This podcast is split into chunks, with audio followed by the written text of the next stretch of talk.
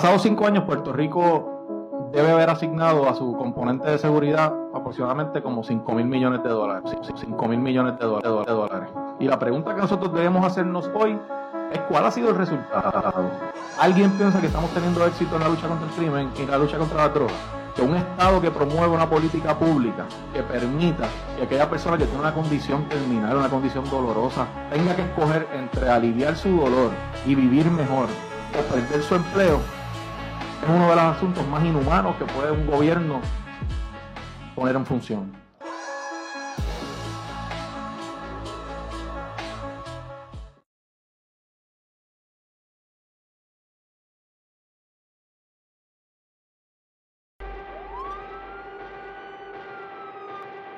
A mí me parece hasta una falta de respeto.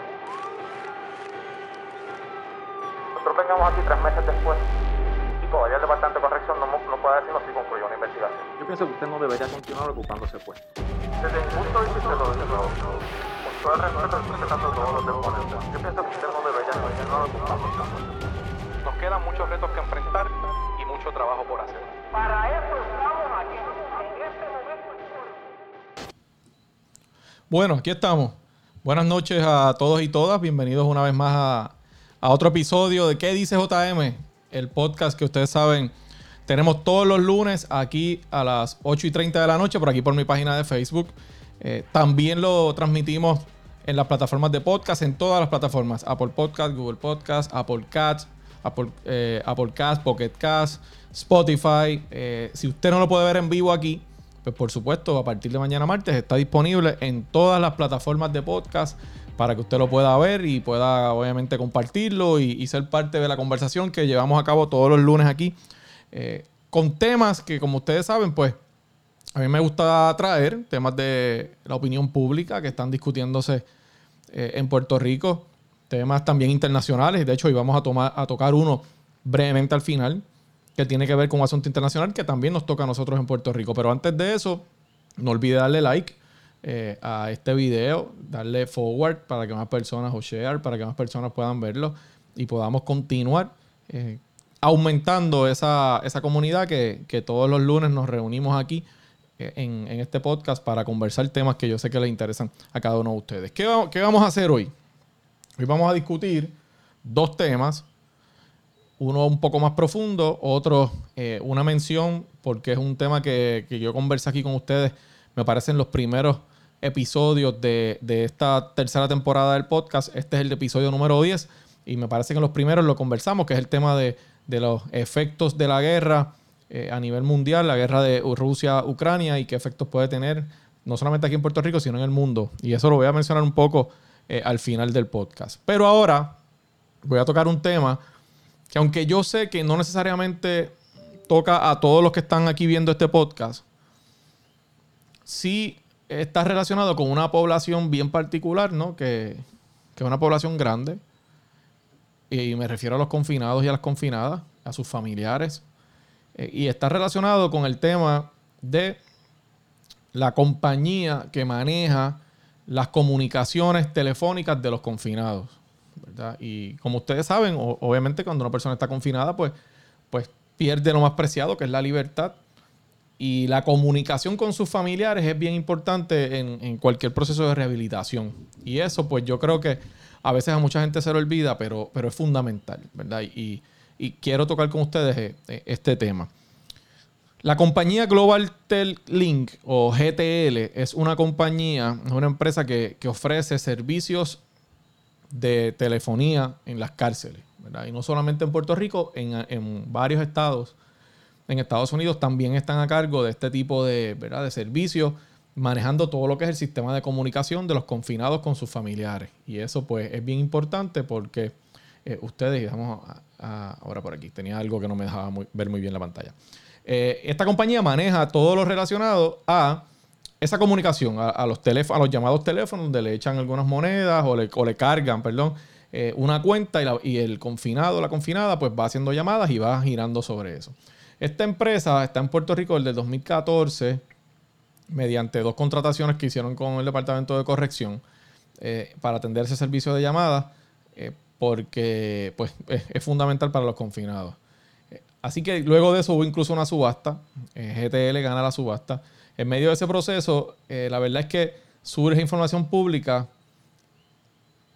Ahora que vence el contrato, como les dije, hasta desde el 2014 tuvo dos contrataciones adicionales y el contrato vence o venció ya el año pasado. Me parece que entre el mes de agosto y octubre vence el contrato, más o menos por ahí.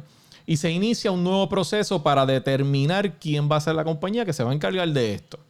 Así que como parte de ese proceso surge información pública que provoca que se hicieran unas denuncias contra esta compañía. Y de hecho yo salí temprano este año, en enero, haciendo unos reclamos sobre la compañía y sobre el hecho de que estuviera a cargo todavía del sistema de llamadas y que estuviera participando en la subasta. ¿A qué me refiero? En diciembre de 2021, o sea, terminando el año pasado, surge información de que esta compañía transó una demanda, o sea, acordó en el tribunal hacer unos pagos por 67 millones de dólares en, en Georgia, en Estados Unidos, ¿verdad? Porque alegadamente los estaban señalando con apropiarse de, indebidamente de dinero depositado en las cuentas de los confinados que, utilizan para hacer las llamadas. Eh, parte de las alegaciones de este acuerdo, eh, los confinados en ese estado, en Georgia, alegaron que GTL se apropió de dinero depositado por las familias de los confinados y los amigos de los confinados en las cuentas que cada uno de esos confinados tiene para hacer llamadas porque se desactivaban a los 90 días. Si usted estaba 90 días sin hacer una llamada, ¿verdad? De inactivo, pues de repente notaron que se empezaban a desactivar las cuentas y el dinero que estaba depositado ahí simple y sencillamente desaparecía. Así que esa, se, lleva un reclamo y termina esta compañía eh, transando esa demanda por 67 millones de dólares. Se estima en ese caso, según los alegatos, que la compañía se apropió ilegalmente de cerca de más de 90 millones de dólares. Pero ese no es el único señalamiento, hubo otro señalamiento adicional.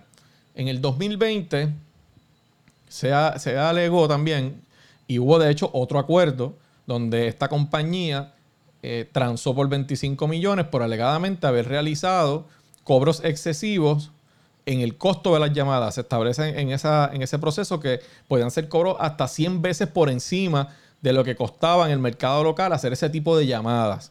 Así que se alega, ¿verdad? En ese proceso que GTL creó un monopolio en estos servicios para, dar, eso fue en New Jersey, y que permitió que pudiesen cobrarle a los confinados eh, incluso de entre 15 y 25 dólares por llamadas de menos de 30 minutos. Ustedes imaginen eso, una llamada de menos de 30 minutos que usted le cobren entre 15 y 25 dólares. Eso es, es ¿verdad? Usted posiblemente usted pensará que eso es una, ¿verdad? Una barbaridad, pues sí, es una barbaridad. Así que hubo esa demanda y se transa por 25 millones, pero hubo otro caso más.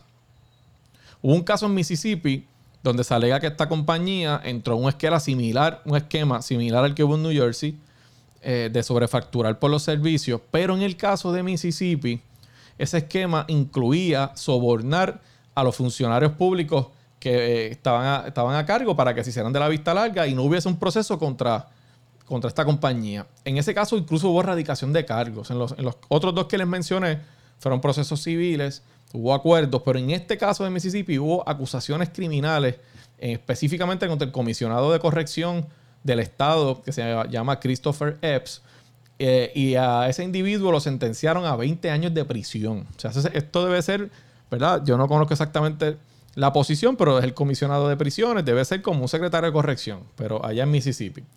Así que ahí tenemos tres incidentes. Además, hubo un reportaje en, que se publicó en una publicación que se llama Equal Justice Initiative, que se publicó en enero de este año, donde salió a relucir que alegadamente GTL ha incurrido en, o se le señala por grabar conversaciones confidenciales entre los confinados y otros abogados de defensa. Todo esto salió en la prensa eh, y, que han, y que ese contenido se lo ofrecían a las agencias de gobierno. Obviamente todos estos son señalamientos y acusaciones y en ese caso son violaciones a derechos constitucionales, ¿verdad? Así que son señalamientos que le han hecho a la compañía. Ya, ya en Puerto Rico GTL había estado en el ojo público por presuntas, porque habían cuestionamientos sobre el proceso de subasta y de contratación de esa empresa. Así que eh, según trascendió, para allá para el 2013-2014, GTL comenzó a manejar el sistema telefónico de corrección y instituciones penales sin mediar un proceso de subasta, eh, porque iba a ser de manera temporera mientras se completaba un proceso de transición. eh, y eventualmente se, se otorgaba un contrato. Ya sabemos que pues al final del camino se quedaron con ese contrato. Hubo incluso un proceso judicial, hubo un mandamos contra corrección por otra compañía, etcétera, etcétera. Al final del camino permaneció GTL y pues hasta el día de hoy que todavía tiene el contrato hasta que ahora se vence. Más allá del tema de las tarifas exorbitantes y todo ese tipo de señalamientos como el monopolio, etcétera, eh, los señalamientos que, les indiqué hace un rato, eh, la empresa también ha sido señalada por prácticas supuestamente de bloquear números telefónicos para obligar a clientes a que abran cuentas eh, prepagadas, hacer, que abran otras cuentas, cobros erróneos, interrumpir llamadas sin reembolsar el dinero que falta, no poseer un sistema adecuado de querellas para que los confinados y los familiares se quejaran, entre otras cosas. ¿Verdad? Y todo eso, como ustedes saben, y ahí de hecho los que, me están, los que están viendo, eh, en Facebook están viendo el reportaje de Atlanta Journal que habla del acuerdo de los, de los 67 millones que se llegó con fecha de diciembre 6 de 2021. Eh, esa, esa, noticia, esta otra que ustedes están viendo aquí, los que me están escuchando, pues obviamente les voy a decir lo que se está viendo en pantalla. Esa es otra noticia.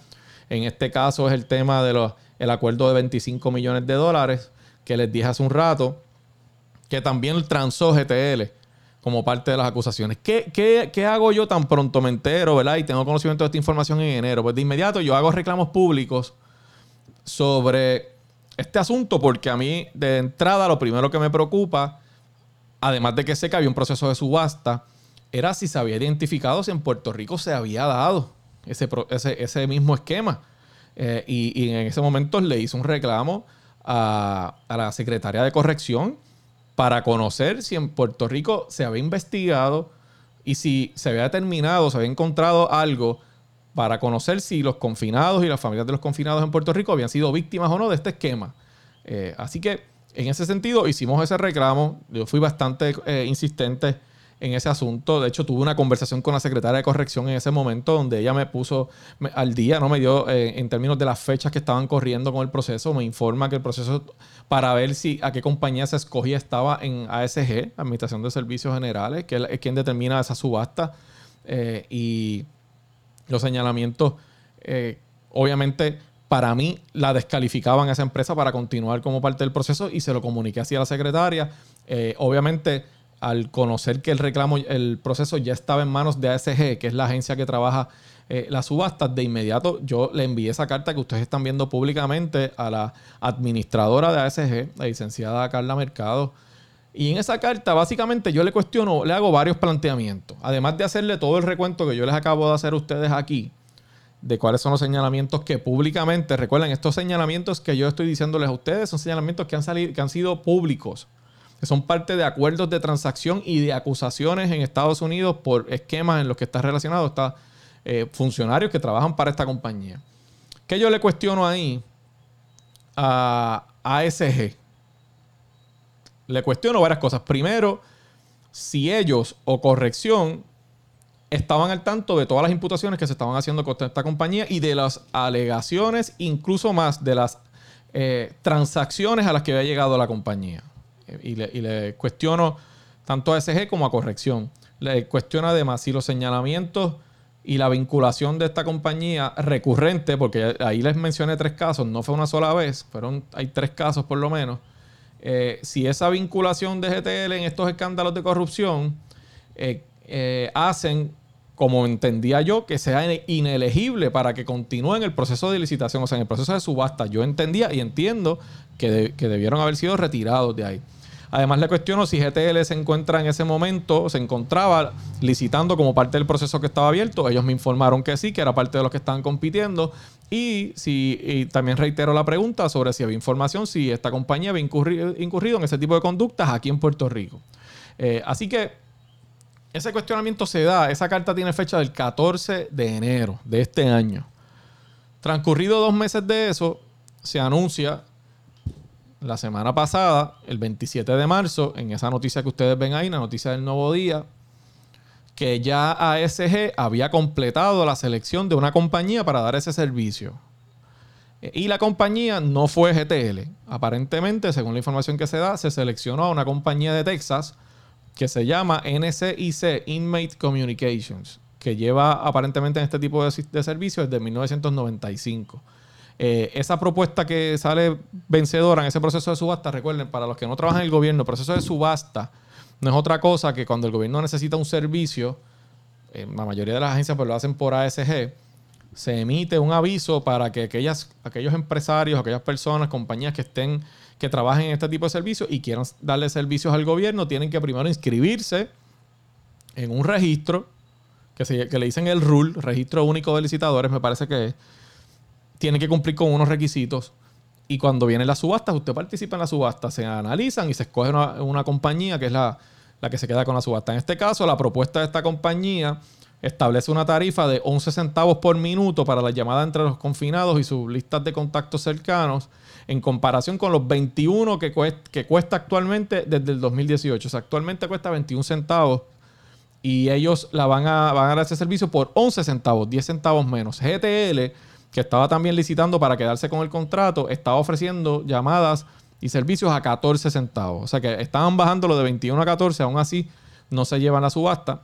La determinación de ACG, y en ese reportaje lo establecen claramente, surge en medio de una investigación que tienen como parte de la, del reclamo que yo les hice en enero de investigar que esta compañía estaba participando en un proceso de licitación cuando tenía unos señalamientos serios como los que yo les resumí a ustedes al principio. Así que Ahora, ¿qué, ¿qué va a pasar? Bueno, pues ahora, según esa misma información, esa empresa ya no va a ser parte, ya no va a ofrecer el servicio. Hay una nueva compañía que lo va a hacer. Y tendría que haber un proceso de transición. Lo que no queda claro todavía es qué pasa con el proceso de investigación en ASG. Si ASG va a continuar esa investigación y van a sacar del registro esta compañía o cuál es la acción que van a tomar. Eso todavía no, no se sabe. Además hay que ver cómo viene esta compañía nueva, qué, tipo de servicio va a dar eh, y si lo van a hacer ¿verdad? de manera efectiva. Y yo no sé si aquí hay personas haciendo comentarios sobre, sobre el tema, ¿verdad? Pero les dije al principio que esto es un asunto que no necesariamente toca a todo el mundo, pero toca toca a miles de personas en Puerto Rico que, primero los, confinados y segundo a los familiares de los confinados. Cuando usted suma todos los familiares de los confinados, y si tenemos 9 o 10 mil confinados, me parece que el número está entre 8 o 10 mil por ahí, eh, creo que son 9 mil y un poco más, eh, y usted multiplica eso por 3 o 4 personas en cada núcleo familiar, y, y cuidado sin mucho más, estamos hablando de una cantidad sustancial de personas. Así que cuando una persona está confinada, como dije al principio, pierde el derecho más preciado, que es la libertad. Y, y esa comunicación con su familia se convierte en un elemento fundamental de esa rehabilitación que el Estado debe impulsar. Así que hay que garantizar ese, servicio y no se puede permitir, por supuesto, que venga nadie a incurrir en prácticas inapropiadas, eh, prácticas que incluso se incurre, ¿verdad? Se, son actos de corrupción. Eh, y que están demostradas en esos casos en Estados Unidos y en las transacciones que se han hecho. Obviamente, la compañía tendrá su versión de la situación y yo respeto eso. Yo no le voy a hacer ninguna imputación que a mí no me conste. Pero evidentemente, cuando usted está involucrado, su compañía, en tres casos como ese, aquí hay un problema. O hay un problema de supervisión donde sus empleados hacen lo que le da la gana, incurren en actos de corrupción, eh, violentan derechos a, las personas a quien usted le da servicio y hasta se roban dinero que no le corresponde, pues no hay supervisión ahí, lo cual es un problema y es deficiencia de esa compañía, o simple y sencillamente alguien participa de ese esquema, ¿verdad? Así que, ¿cuál de las dos es? Pues las dos son malas y en esto pues la compañía tendrá su posición y yo respeto, pero mi posición es que con ese historial, con esos señalamientos y esa participación constante de personas que trabajan en esa compañía en actos de corrupción, no debía ser parte de, las compañías que se evalúan para dar el servicio. Eh, y aparentemente, pues, ASG, ya sea porque la otra compañía hizo una mejor propuesta o porque de alguna manera tenían preocupación con lo que pasó, aparentemente adjudicó el contrato a, a otra compañía. Y es la compañía en esa noticia que se establece ahí, la compañía NSIC Inmate Communications, alegadamente, va a ser la compañía que ahora se va a encargar. Así que eh, a los a las, familiares de los confinados, que estén muy pendientes de lo que está sucediendo, eh, que mantengan la información disponible y una vez esta compañía llegue a dar el servicio, pues por supuesto estaremos eh, atentos a lo que sucede con el desempeño de esa compañía. Yo, yo voy a contestar preguntas que ustedes entiendan que van a hacer, pero obviamente voy a pasar al segundo tema rápido. Y si ustedes quieren hacer un comentario, por supuesto lo leo eh, en la pantalla. Hoy surge, y yo quiero que ustedes vean una declaración que hace el presidente de los Estados Unidos hoy en Bruselas eh, sobre uno de los efectos más serios que se adelantó, se predijo, ¿no?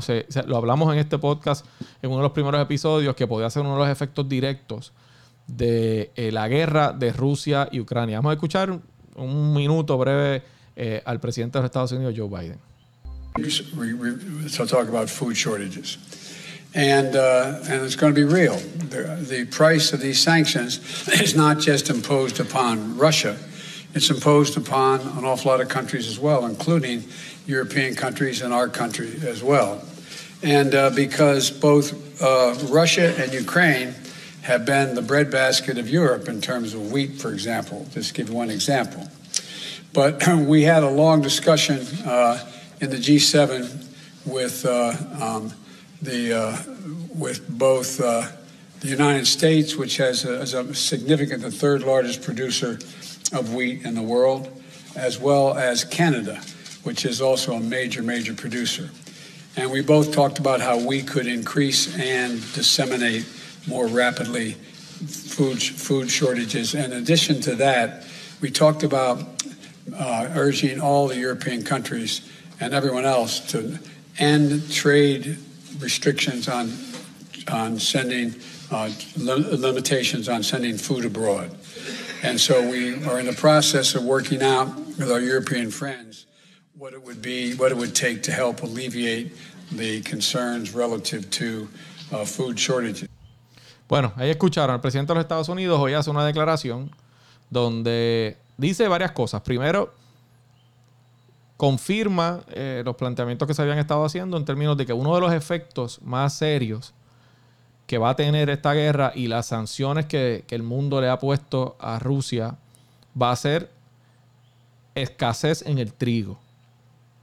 Y obviamente, pues, y, escasez en distintos tipos de alimentos, ¿no? Eh, y que esa realidad los ha llevado a ellos a conversar entre, entre los países del G7, ¿verdad? Estrategias para acelerar otro tipo de mecanismo para que, que haya distribución y haya disponibilidad de alimentos en el mundo que, como consecuencia ¿verdad? De, contrarrestar los efectos que podía tener la, guerra. Así que eh, cuando usted tiene el presidente de los Estados Unidos diciendo públicamente que es real la posibilidad de escasez de alimentos, es que usted sabe que ellos que, que así va a ser, que tienen esa información y que ellos saben lo que está pasando. Establece que hay conversaciones entre Canadá y ellos, o sea, Estados Unidos, que son grandes productores de trigo, para ver cómo pueden aumentar las exportaciones y poder contrarrestar esos efectos. Recordemos que hay distintos países que han puesto sanciones a, Rusia. Hay países que habían estado limitando su suplido de trigo y Estados Unidos y algunos otros países están conversando para poder tomar iniciativas que eh, eviten que eso sea una realidad. Si usted ve esta gráfica que yo voy a colocar aquí, la gente que está en Facebook, esa gráfica plantea los principales países exportadores de trigo del mundo. Y miren esos, esos países a la izquierda, ¿quiénes son? China, Unión Europea, India, el cuarto lugar es Rusia. Estados Unidos quinto, Canadá sexto, Australia séptimo y octavo es Ucrania.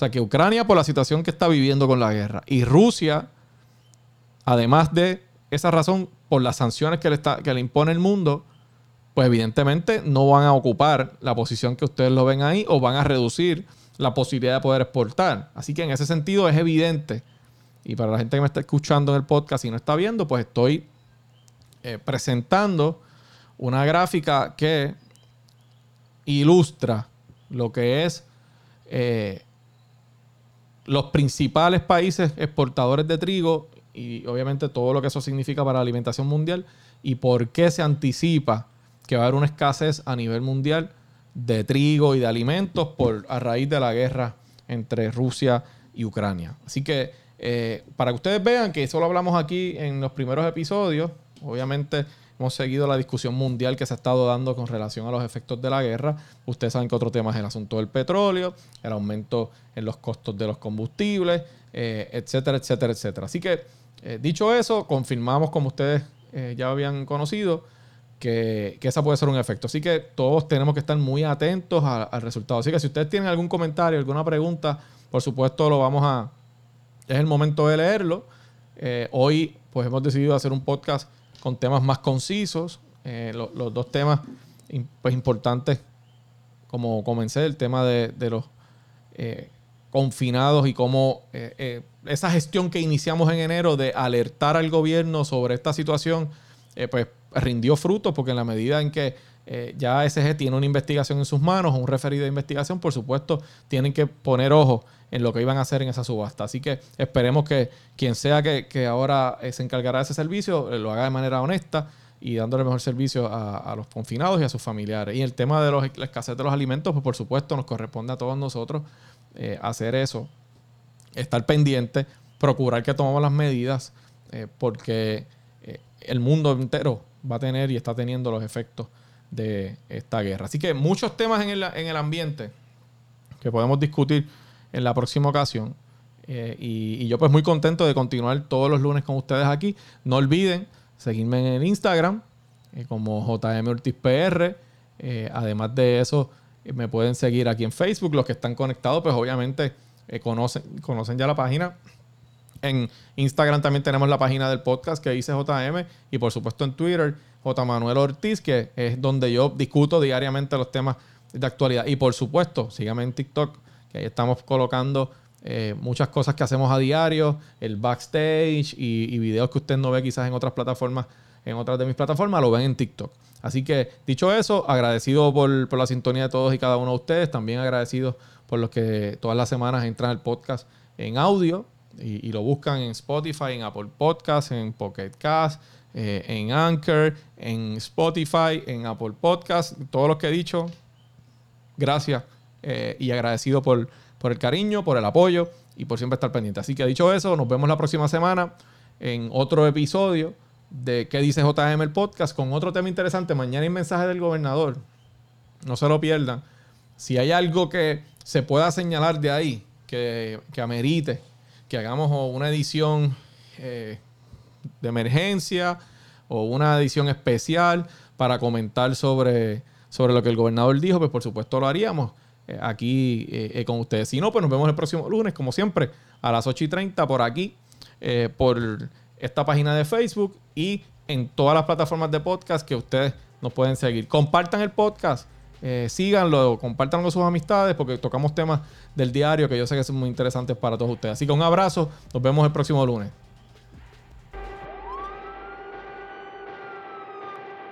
A mí me parece hasta una falta de respeto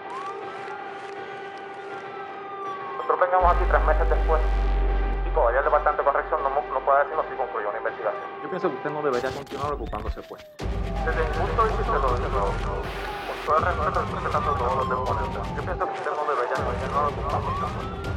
Nos quedan muchos retos que enfrentar y mucho trabajo por hacer. Para